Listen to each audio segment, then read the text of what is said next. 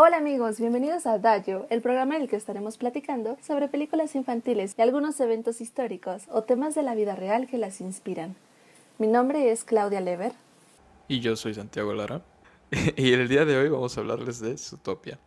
Antes de empezar tenemos que mencionar que esta película no la vamos a relacionar con un suceso o un fenómeno en particular, sino que vamos a extrapolar varias de las situaciones o fenómenos que se dan dentro de la película y tienen paralelos en la vida real. Pero cuéntanos, Clau, ¿de qué trata la película? Esta película trata de una conejita que desde chiquita tiene muy en claro que quiere llegar a vivir a la ciudad de utopia, porque es este lugar donde la población ha trascendido todo prejuicio, todo instinto animal y ha logrado la convivencia perfecta entre todos los grupos. Sin embargo, cuando nuestro personaje llega a la ciudad, nos damos cuenta muy rápidamente de que esto en realidad no es del todo cierto. Hay un suceso muy importante y es la desaparición de muchos animales. Al inicio estos parecen no tener alguna relación, pero conforme avanza la trama, nos damos cuenta de que todos estos animales son depredadores que de la nada se han tornado salvajes y han estado actuando muy agresivamente. Esto, como mencionábamos anteriormente, ya no se daba en esta sociedad o en esta ciudad porque todos ya eran muy civilizados y podían convivir a pesar de que en la naturaleza uno pudiera comerse al otro. Gracias a la investigación que hace nuestro personaje acompañada de un zorro, logramos ver que en realidad todo esto fue plan de un animal que tenía mucho resentimiento y que quería llegar a separar a la población para poder utilizar el miedo y con esto llegar al poder. Nuestra historia termina bien porque los planes de este individuo salen a la luz y todos ven que es alguien malo. Entonces, al final, pues se descubre un antídoto, se recupera la población y todos vuelven a convivir entre comillas en armonía, pero aún mejor porque estando conscientes de que todos tienen sus prejuicios y sus estereotipos, empiezan a trabajar más en ellos. Este es el primer tema que nosotros queremos tratar hoy, y es que todos tenemos prejuicios que nos llevan a actuar de cierta manera con ciertas personas. En la película esto se ve muy claro porque los conejitos, por ejemplo, tienen muy planteado el que ciertos animales son muy peligrosos, que son los zorros, porque estos son engañosos, porque han tenido malas experiencias con ellos en el pasado y demás. Hay otros grupos en la sociedad, en la ciudad que nosotros vemos, que hacen lo mismo. Y es que ninguno de los participantes parece cuestionárselo muy a fondo porque simplemente es algo que como especie ya tienen súper aceptado y consideran una verdad. El hecho de que no lo vean como algo malo nos habla precisamente de un aspecto cultural. ¿No es así, Santi? Por supuesto. La única manera real de crecer sin tener ningún tipo de prejuicio es crecer totalmente aislado de la sociedad y de otras personas. Pero, incluso si llegásemos a asumir que la familia y el entorno cultural en el que creciste es totalmente libre de estos prejuicios y este tipo de actitudes, si te creaste en la cultura de cualquier país, con cualquier sentimiento de patria, entonces eres víctima de tener prejuicios. Por ejemplo, aquí en México, que fuimos colonia española, existe cierto resentimiento hacia las personas que son de España. Así como en Inglaterra existe cierto resentimiento hacia Estados Unidos por ser la única colonia que se independizó e incluso cierto resentimiento hacia los holandeses, ya que nunca pudieron conquistar África del Sur debido a ellos. Francia resiente a Inglaterra, Inglaterra también resiente a Francia, Alemania resiente a Francia y a Inglaterra, Rusia resiente a Japón, China resiente a Japón, Japón resiente a Corea. Absolutamente todos los países tienen, por muy sutil y muy subconsciente que sea, algún tipo de prejuicio que se le asigna a otras naciones. Y algo que nosotros observamos es que podemos estar de ambos lados, porque, por ejemplo, nosotros como mexicanos nos ofendemos mucho cuando personas como Donald Trump nos llaman criminales, nos llaman asesinos, nos llaman violadores. Sin embargo, lo que hacemos es agrupar a personas en grupos que ni siquiera les corresponden, como es el caso de aquellos provenientes de Asia Oriental, a quienes inmediatamente catalogamos como chinos independientemente del país del que sean realmente originarios. Esto también lo hacemos con aquellos que provienen de países musulmanes, donde luego luego les atribuimos el que sean árabes, e igual con aquellos habitantes que vienen de la India, donde muy curiosamente ni siquiera los llamamos indios, que es el nombre correcto, y los llamamos hindús. Esto está relacionado ya con otro fenómeno que tenemos aquí en casa, donde ser indio se relaciona como algo malo o algo negativo, pero bueno, a fin de cuentas nosotros también estamos picando de catalogar a las personas simplemente por un rasgo y atribuirle ciertas características. Y ni siquiera nos lo cuestionamos. Esta separación no solo se limita a cuestiones geográficas, culturales, sino también se ha llegado a dar por el uso incorrecto o la manipulación de la evidencia científica. ¿No es así, Santi?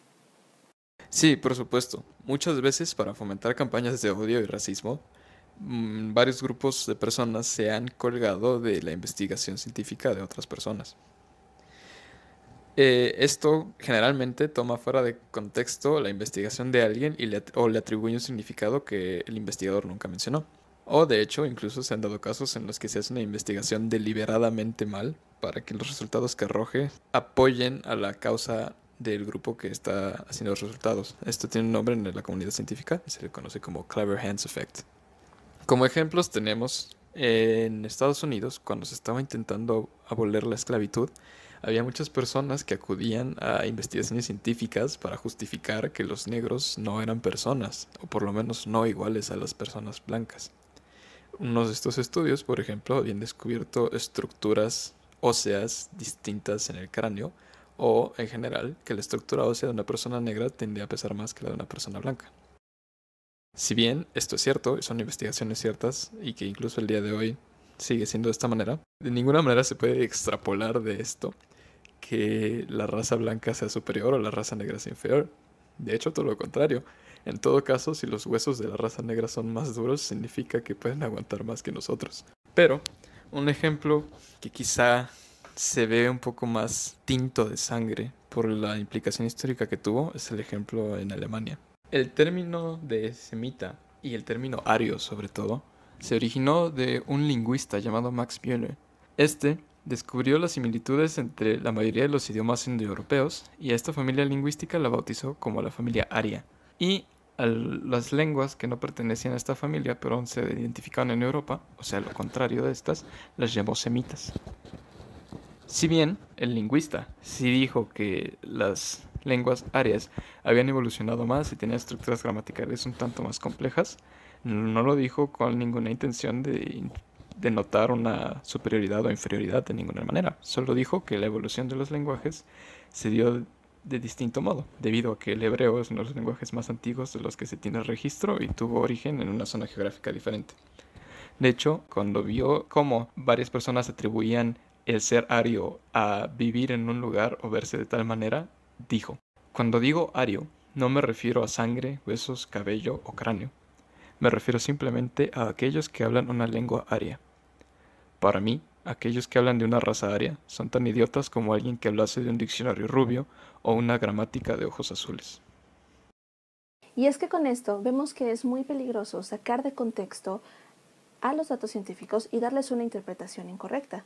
En la película lo que observamos es que Jody llega a escuchar que una de las hipótesis del por qué los animales están actuando de esta manera es porque son predadores y es por su biología. Mientras ella solo escucha esta idea, que si bien podría no ser totalmente incorrecta en el mundo actual, toma esto y lo transfiere en una conferencia de prensa a muchas, muchas otras personas. Y en la misma película vemos que esto es súper dañino porque tiene muchas secuelas que terminan separando aún más a la población. Gran parte del plan de la mente maestra que desencadenó este problema en Zootopia recae en un fenómeno real de política que se conoce como la ventana de Overton. El fenómeno de la ventana de Overton habla de cómo, al ser la población expuesta hacia un concepto que al principio quizás se consideraba hasta impensable, poco a poco cualquier alternativa que se presente, al ser menos radical que la anterior, podría llevar a que la población eventualmente acepte cualquier concepto. La persona que está atrás de esto, que en este caso más bien es una oveja, sabe que lo que quiere hacer es pintar a los depredadores como algo muy peligroso para que la población de presas, que es la mayoría, tengan miedo y voten según lo que a ella le conviene para poder llegar al poder y para poder separarlos. Para hacerlo, primero presenta la idea impensable en esta utopía en la que todos los animales son perfectos y se llevan bien, de que en realidad los depredadores siguen teniendo un instinto salvaje y son capaces de agredir e incluso matar a las presas. Y con ello la población empieza a pensar, sí, pueden llegar a ser peligrosos, deberíamos de empezar a tener miedo y deberíamos unirnos para prevenir que pueda suceder algo más grave. Después de este gran golpe de noticia que proporciona, se podrían empezar a dar ideas como tratar de medicar a los depredadores o encerrarlos o tratar de excluirlos de ciertos círculos. Y así es como se conseguiría su plan. Un punto que tiene a favor esta oveja es que mientras esto es algo que en voz alta se rechaza, la población tiene ya los estereotipos muy marcados. Sin embargo, en este caso, los animales no van a aceptar públicamente el miedo que tienen de otras especies, pero hay muchos que simplemente están a la espera de una excusa o a la espera de un suceso en particular que puedan utilizar como sustento para poder alzar la voz y que no se les señale como retrógradas.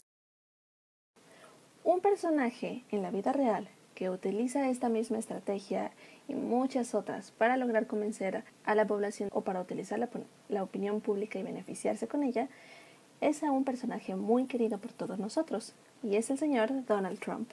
¿Nos puedes platicar ejemplos más concretos, Santi? Por supuesto.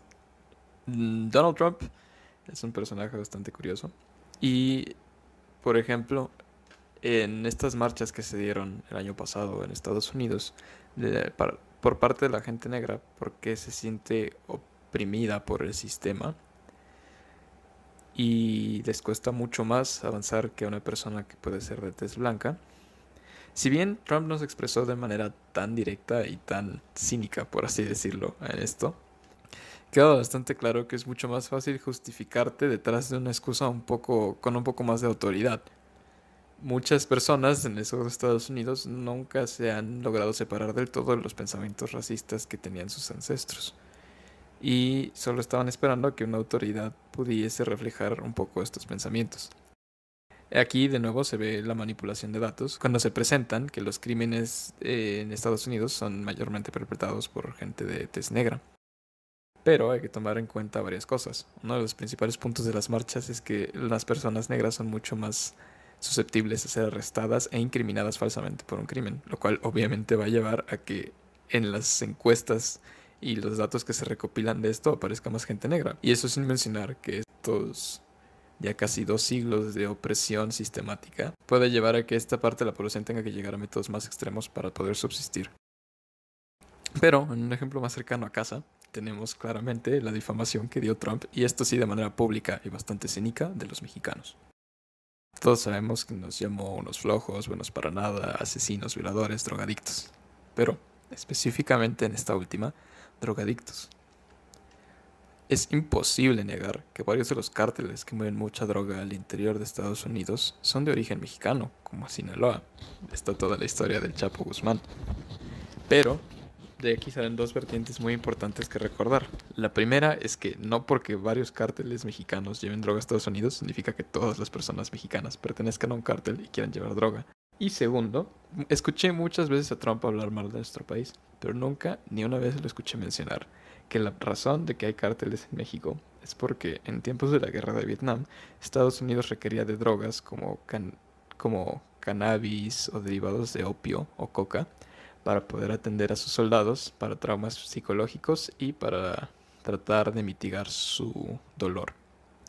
Luego, en general, subió la demanda de droga en Estados Unidos, y Estados Unidos necesitaba un país que le proporcionase toda esta droga. ¿Y quién mejor que su vecino de abajo con un clima ideal para cultivar plantas exóticas?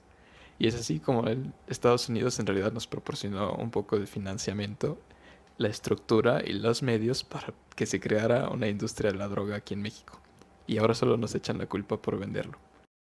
Y justamente esto lo que genera es que se pueda controlar a una masa con sentimientos de odio, con sentimientos de resentimiento, y entonces la población comienza a unirse, comienza a hacerse más fuerte, pero no necesariamente por buenos motivos o por buenas razones.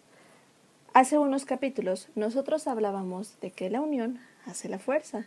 Sin embargo, también tenemos que estar muy conscientes de que la fuerza tiene que ser tratada con cuidado. No siempre está bien guiada y no siempre se utiliza para llegar a la justicia, sino que algunas veces puede ser para llegar a la venganza o incluso peor. Precisamente por lo peligroso que es utilizar la fuerza para algo negativo, es importante que nosotros hagamos dos cosas. Número uno, que nos cuestionemos acerca de aquellas conductas o aquellos pensamientos que están muy impregnados dentro de nosotros, ya sea por cuestiones culturales o por otras razones, para que sepamos identificar qué es lo que nos está llevando a actuar de manera incorrecta muchas veces. Y número dos, que sepamos identificar cuándo la unión y la lucha por justicia trasciende a ser algo que simplemente son actos de odio. Eso fue todo de nuestra parte. Les habló Santiago Lara. Y Claudia Lever. Los vemos la próxima semana. Hasta luego.